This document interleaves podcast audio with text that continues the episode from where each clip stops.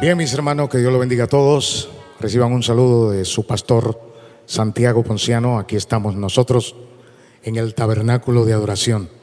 Y en esta ocasión, el tabernáculo de adoración está saliendo a través de lo que conocemos como redes sociales, internet, online, en línea. Estamos nosotros. Así que reciba, hemos tenido un tiempo de adoración maravilloso. Ustedes Sé que en sus hogares están disfrutando de esto en esta temporada de cuarentena. La verdad, hermanos, que la cuarentena no sabía que era algo tan, pero tan interesante. Estamos compartiendo en familia, pero cuántas veces mirándonos en familia. Así que yo bendigo a todas las familias del tabernáculo, a cada hermano del tabernáculo yo lo bendigo. Mis hermanos, ¿Quién diría que nosotros íbamos a estar tanto tiempo sin compartir dentro de la casa? Pero aquí estamos en la casa, un grupo pequeño, llevándole a ustedes esta bendición. Y de verdad, es una gran bendición la que ustedes están recibiendo a través de estas, las redes sociales. Gracias a Dios que tenemos redes sociales para salir. Vamos a estar presentando también unos números en la pantalla. En esos números ustedes pueden comunicarse con nosotros y pueden llamarnos y también números de cuenta estarán ahí por si ustedes quieren hacer alguna transferencia. Esto sí que es una novedad, algo nuevo para nosotros. Que Dios le bendiga. Vamos a estar tocando una serie. La serie que tengo en esta ocasión es el nuevo orden mundial. Hay una palabra poderosa sobre esto, el nuevo orden mundial. Y yo quiero compartir. El primer tema que nosotros vamos a estar desglosando aquí es principios de dolores. Principios de dolores. Así que quisiera, por favor, recomendarles a todos que se acerquen a las pantallas en su casa y le presten atención al pastor que ya estamos aquí, ya estamos en el aire. Quisiera, si ustedes son tan amables, y podemos ir a la Biblia, busquen la Biblia, vaya corriendo, busque su Biblia y venga ahora y vaya a Mateo 24 en el capítulo 2. Mateo capítulo 24 versículo 2, vamos a leer ahí. Vaya, busque su Biblia para que leamos juntos el 24.2. ¿Me permiten ustedes? Le voy a estar leyendo esos capítulos a partir del 2. Leemos la Biblia. Claro que sí, hombre. En el nombre del Padre, el Hijo y el Espíritu Santo. Está la iglesia, la iglesia está en tu casa. Oye, como dice la Biblia. Y estando Él, habla de Jesús, estando Él sentado en el monte de los olivos, los discípulos se le acercaron aparte a Jesús, diciendo, dinos, ¿cuándo serán estas cosas ¿Y qué señal habrá de tu venida? ¿Qué señal habrá de tu venida y del fin de los siglos?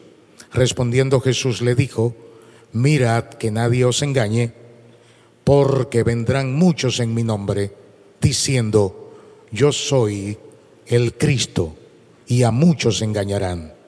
Entonces, ahí comienza a desglosar el Señor una serie de eventos Dice, ustedes van a oír de guerra, de rumores de guerra, van a escuchar también de hambrunas, de plagas, se van a levantar nación contra nación, pero ustedes no se preocupen, no se preocupen, porque apenas estaríamos entrando en principios de dolores, principios de dolores.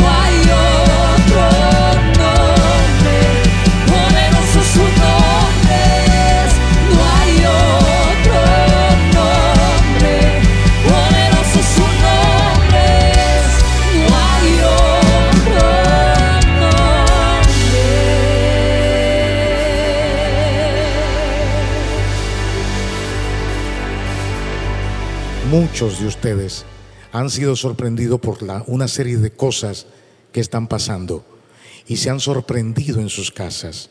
¿Quién diría que hoy nosotros a principio del año 2020, 2020, íbamos a estar en nuestras casas recluidos, que no podemos salir, con nuestras ciudades con toque de queda, que no podemos salir en la noche, que estamos restringidos para salir en el día por una cuarentena.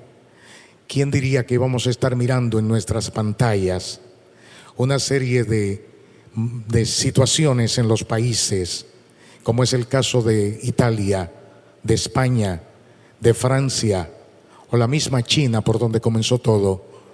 Una serie de problemas, desfiles, caravanas, caravanas de muerte, le digo yo, como el convoy de la muerte que vimos saliendo desde Italia, de una ciudad de Palermo para la otra ciudad. Cuánta tristeza, cuántas situaciones que no podemos explicar. Pero yo quiero ir ahora a Mateo 24, aunque se trata de la palabra de la Biblia. Mateo 24 es un libro extraordinario. Y en el capítulo 24, precisamente el capítulo 24 del libro de Mateo, tiene unas preguntas ahí que se le hacen en el capítulo 2, en el capítulo 24, versículo 2. Hay una pregunta o unas preguntas ligadas que hacen los discípulos. Ellos están preocupados en el siglo primero para que el Señor le hablara del fin de los tiempos. Y lo que está aquí se está dando en el siglo primero, una conversación que tiene que ver con lo que está pasando hoy. Precisamente lo que está pasando hoy. ¿Qué es lo que está pasando hoy? Bueno, estamos viviendo una parte de la historia que todos nosotros nos llenamos de preocupación por lo que está pasando. O alguien me va a decir que no estamos preocupados en este momento, que lo estamos cogiendo nosotros tan en calma. Hay mucha preocupación, pero el Señor hace la salvedad. Él dice, miren, ustedes van a escuchar guerra, rumores de guerra, hambre, pestilencia, terremotos. Eso de la pestes, del, de pestilencia, es lo que me interesa mencionar en este momento. Lo que está pasando en este momento en el mundo quizás guarde una relación perfecta con lo que dijo Jesús en aquel tiempo. Ahora yo hablo de principios de dolores, porque lo que está pasando ahora no es comparable con lo que vendrá. Yo sé que muchos de ustedes se sienten desesperados ya en sus casas y tienen muchas preguntas en la cabeza. Y los pastores y los líderes religiosos, ¿qué están respondiendo ellos en este momento? Yo quiero decirte algo. Hay una intención en la humanidad de traer algo que se conoce como el nuevo orden mundial. Todo lo que vemos no es necesario ya. Todo va a cambiar.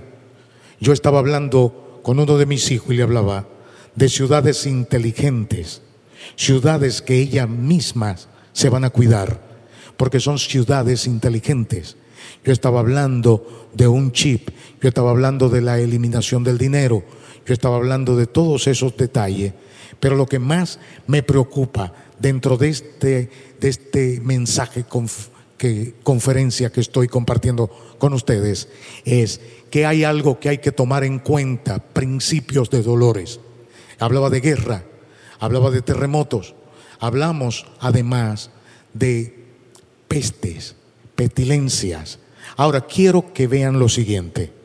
¿Sabe usted que el hombre aprendió a manipular los terremotos? Ya tenemos hombres que manipulan los terremotos, que deciden dónde va a temblar la tierra, lo pueden hacer. Yo creo que es preocupante saber que en mano del hombre está producir un terremoto en un punto de la tierra, organizarlo, patrocinarlo, montarlo y hacer lo que suceda.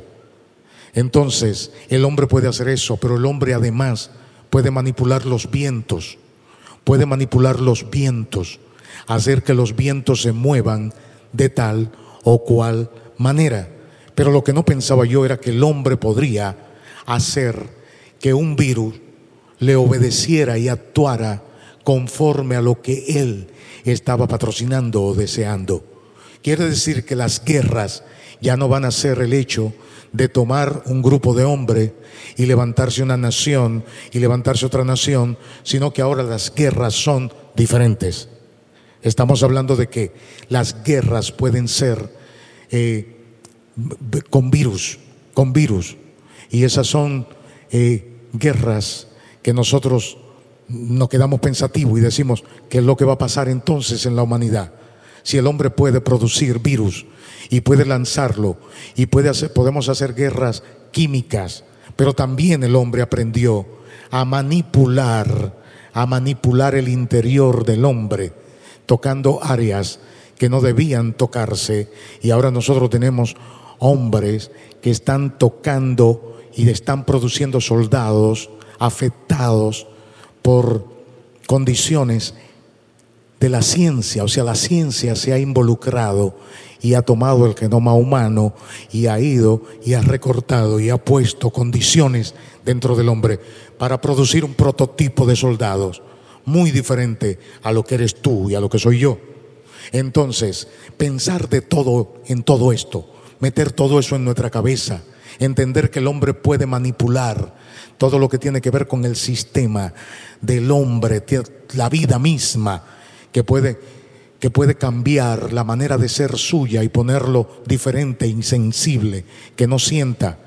Le voy a decir algo, cuando esta pandemia que estamos viviendo termina, vamos a concluir, ¿sabe cómo? Vamos a concluir todos con la necesidad de que nos vacunen.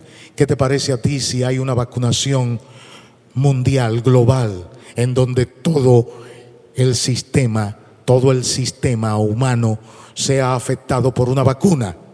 Una vacuna que se va a poner en tu interior sin tú saber lo que te van a poner. ¿Qué habrá dentro de esa vacuna? Pero todos vamos a tener la necesidad de que nos vacunen de que vengan a nosotros, de que nos ayuden. Te voy a decir algo, el nuevo orden mundial es tan real como el hecho de que la Biblia dice que Cristo viene de nuevo. Nosotros necesitamos tener fuerza en nuestro espíritu. Y le voy a decir algo, si no está listo para dar tu vida, si no está listo para poner lo tuyo en mano de Dios, entonces no estás entendiendo lo que está pasando. Lo que está pasando requiere que haya una iglesia firme, que haya una iglesia que se atreva, una iglesia que esté lista para tomar las decisiones que haya que tomar. Ahora, mire por ejemplo esto. Yo le decía en día pasado, ¿dónde están los grandes empresarios del mundo afectados y corriéndole a un virus? ¿Dónde está? ¿Cuál es el lugar seguro que tenemos nosotros ahora mismo? No es la casa, no es la iglesia, no es la oficina, no es el dinero, no son los viajes, no tenemos ni siquiera seguridad en las universidades. No hay un lugar, estamos de un lado para otro, corremos. ¿Sabe por qué? Porque estamos en principios de dolores. Lo que está sintiendo, lo que está mirando, lo que está sucediendo ahora, tú no encuentras con qué compararlo. Pero, pero todavía esto es nada comparado con lo que viene. Hay dolor, dolor de mirar a tu familia, de no saber tu destino, de tener tu negocio cerrado. Tú que tenías la esperanza en tus gestiones mercantiles y comerciales, ahora tu negocio está cerrado. Ahora no hay nada. Tú que recibía de la gente ayuda y colaboración, ahora no hay nada. Tú que viajaba tanto para moverte de un lugar a otro y poder hacer lo que quería, ahora no puede hacerlo los pasaportes están guardados, la visa no nos valen, las gestiones y, la, y que, que hacemos no sirven para nada. Nosotros estamos en la casa, no podemos salir. Si salimos, sentimos la amenaza, tenemos miedo de saludarnos uno y otro. Nos miramos extraño. Nadie puede toser delante de nosotros. Nadie puede estornudar. Principio de dolores apenas está conociendo lo que va a venir. Esto tiene que ver con el tiempo del fin. Miren, en este tiempo, como en ningún otro tiempo, he visto la necesidad de que entendamos que Cristo viene. Yo quiero decirle a la iglesia y quiero decirle a los pastores, a los predicadores, a los que tienen unción, a los que tienen llamado, a los que hablan, a los que dicen que Cristo le habla en tanto momento, tiene que entender que en este tiempo hay que retomar el tema de la venida de Cristo, porque si él no viene, si él si no sucede lo que él dijo, entonces vana es nuestra predicación.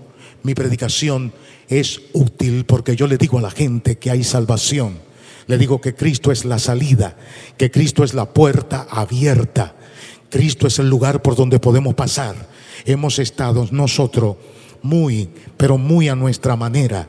Hemos hecho de todo, hemos caminado, hemos entendido que podemos hacerlo solo, pero ahora no. Ahora sabemos que tenemos la necesidad de Dios. Yo estaba mirando cómo los supermercados del mundo están, son los únicos lugares quizás que tengan una buena economía cuando todo termine.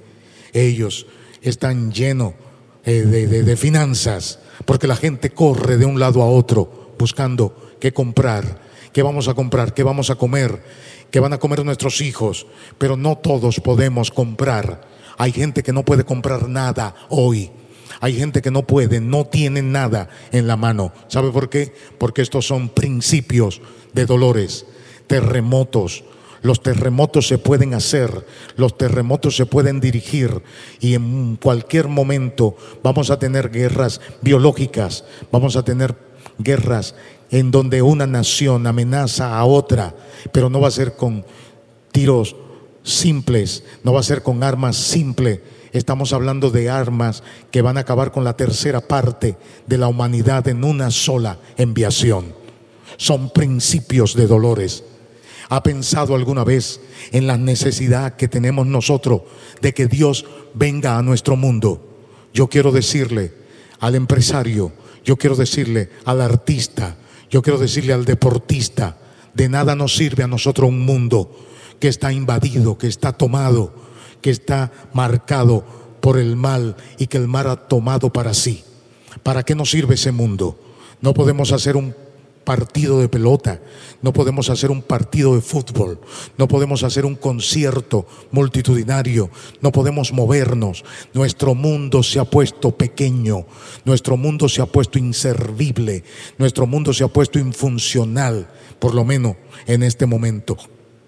Yo quiero que sepa todo el que está aquí que principios de dolores significa que lo que yo quiero no lo voy a poder conseguir, que mi camino no lo voy a poder dirigir, que mis ambiciones voy a tener que tirarla a un lado, al piso, no voy a poder manejar mis ambiciones. ¿Por qué no piensan ustedes, hermanos, que están en su casa? ¿Por qué no piensan en que en este tiempo que hablamos nosotros de nuevo orden mundial, es necesario que pensemos en que una iglesia no puede quedarse estacionada en una sola posición. La iglesia debió repensarse, la iglesia debió reinventarse, la iglesia debió para esta fecha reposicionarse en Dios. Porque si hay principios de dolores, también hay fe, también queda esperanza, también queda una palabra viva que Dios nos ha dado en el siglo primero ya los discípulos estaban preocupados por lo que iba a pasar. Y ahora nosotros estamos dudando de que Cristo venga. Pues yo le voy a decir algo. Tiene que pensar en la necesidad de Dios. Tú necesitas a Dios. Vi en las pantallas, en las pantallas de los celulares del mundo, hay una noticia que salió en días pasados. Una señora lloraba porque su esposo lo habían desconectado de donde recibía oxígeno para poner a uno que era más joven, porque ya él era un viejo. ¿No estamos acaso en un mundo que rechaza lo viejo, que rechaza lo que se está decontinuando, que dice que el hombre después de los 65 o 70 años ya está viviendo un tiempo por encima del que debe? ¿Quién debe hacer o decidir sobre tu propia vida? ¿Quién debe quitarte a los que tú amas de tu lado? lo quitan de nuestro lado, se lo llevan, se llevan a nuestros hijos, se llevan a todo y nadie le importa. Hay gente que patrocina todo este dolor y no le importa. ¿Sabe por qué? Porque son principios de dolores. Y estos principios de dolores no van a consumir el ánimo de la iglesia. La iglesia sigue viva, la iglesia sigue confiada, la iglesia sigue creyendo que Jesucristo es la salida, que Jesucristo es la salida a todo este sistema. ¿Por qué usted que esté en su casa no deja de lamentarse, no deja de llorar, no deja de quejarse y le da de una vez la oportunidad a Dios? Porque si bien es cierto que se habló de principios de dolores, también se habló de esperanza. Esa esperanza que nos llena, esa esperanza que nos cambia y esa esperanza que nos transforma. Ahí en la pantalla Ustedes pueden ver en la pantalla, en su pantalla, pueden ver números de teléfono que estamos poniendo ahí. Puede marcarlo, puede usarlo. Y ahí alguien te dará un poco de esperanza. Esperanza, esperanza de la grande. Esperanza en Cristo. Esperanza en Cristo Jesús. Yo quiero que no te quedes en el crujir y en el lamento crujir de diente y lamentarte. Yo quiero que le des la oportunidad a Cristo. Ahora en este momento puede llamar al teléfono y puede decir, yo quiero a Cristo. Todo el que quiera a Cristo, todo el que quiera recibir paz, todo el que quiera recibir el bien de Dios, todo el que quiera ver cómo Dios cambia su situación, ahora marque los teléfonos. Principios de dolores.